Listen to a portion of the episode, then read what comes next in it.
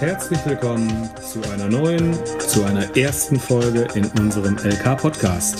Wie immer lautet das Motto, abschalten können Sie woanders. Und wir beschäftigen uns heute mit E.T. Hoffmanns Novelle Der Sandmann und genauer mit der paradoxen, aber berechtigten Frage, wer erzählt und wenn ja, wie viele? Seltsamer und wunderlicher kann nichts erfunden werden, als dasjenige ist, was sich mit meinem armen Freunde, dem jungen Studenten Nathanael, zugetragen und was ich dir, günstiger Leser, zu erzählen unternommen.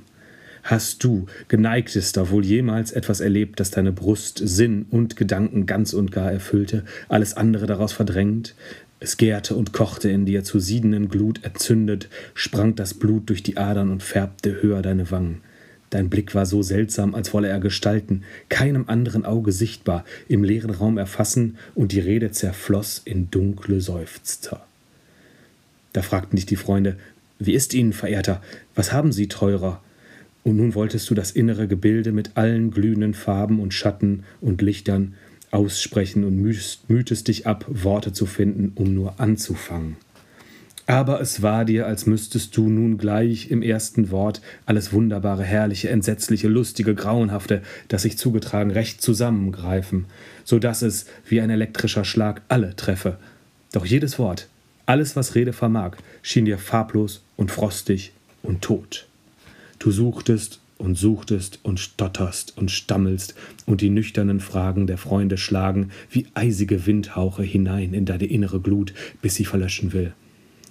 Hast du aber, hattest du aber, wie ein kecker Maler, erst mit einigen verwegenen Strichen den Umriss deines inneren Bildes hinge hingeworfen, so trugst du mit leichter Mühe immer glühender und glühender die Farben auf, und das lebendige Gewühl mannigfacher Gestalten riss die Freunde fort, und sie sahen, wie du, sich selbst mitten im Bilde, das aus deinem Gemüt hervorgegangen. Mich hat, wie ich es dir, geneigter Leser, gestehen muss, eigentlich niemand nach der Geschichte des jungen Nathanael gefragt. Du weißt ja aber wohl, dass ich zu dem wunderlichen Geschlechte der Autoren gehöre, den tragen sie sie etwas so in sich, wie ich es vorhin beschrieben, so zumute wird, als fragte jeder, der sie in, der in ihre Nähe kommt und nebenher auch wohl noch die ganze Welt, was ist es denn? Erzählen Sie, Liebster. So trieb es mich denn gar gewaltig, von Nathanaels verhängnisvollem Leben zu dir zu sprechen.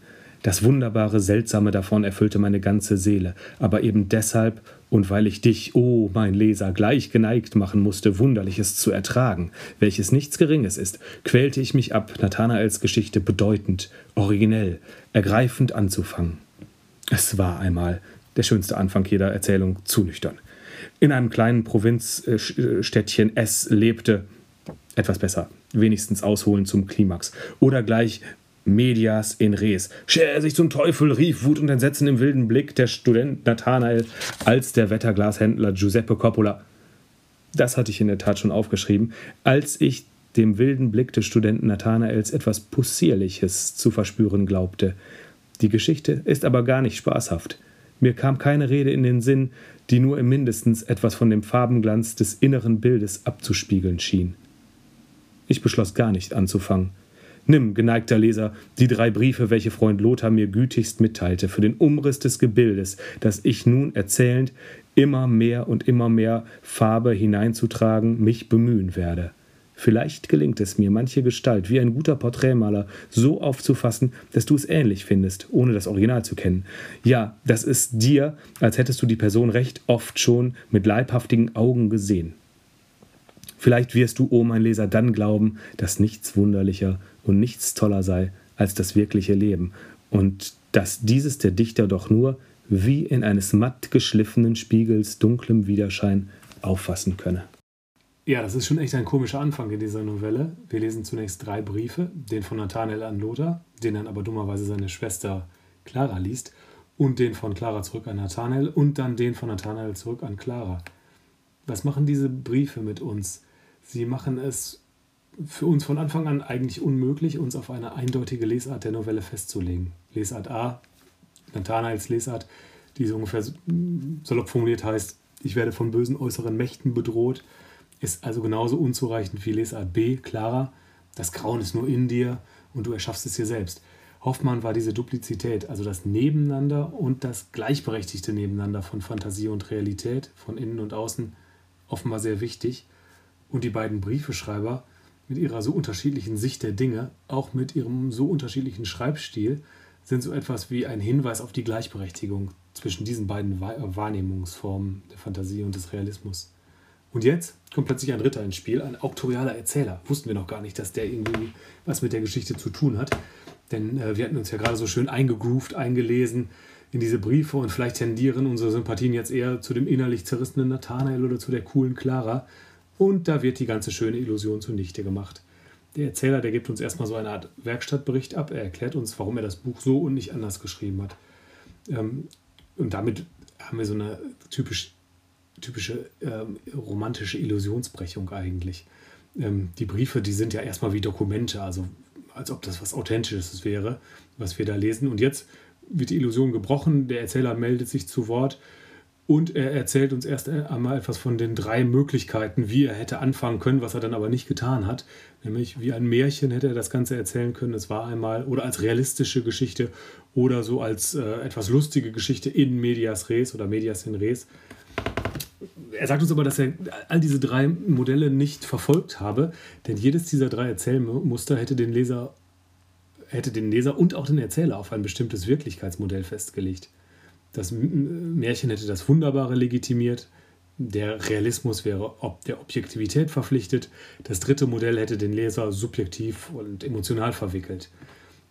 Und dann sagt uns der Erzähler, dass er eigentlich gar nicht anfangen wollte, dass er das eigentlich gar nicht erzählen wollte. Also er resigniert eigentlich scheinbar. Ähm, und er sagt uns, dass er sich mit der Wiedergabe eines Umrisses begnügen wolle. Damit hält er sich eigentlich alle drei Möglichkeiten offen. Also fantastisches, märchenhaftes Realismus und auch das Unentschiedene, das Ironische. Ähm, und wird also je nach Wirkungsabsicht mal das eine, mal das andere ein bisschen stärker betonen. Es wird also klar, dass er von Anfang an auf Eindeutigkeit und auf Zuverlässigkeit in seinem Urteil verzichtet.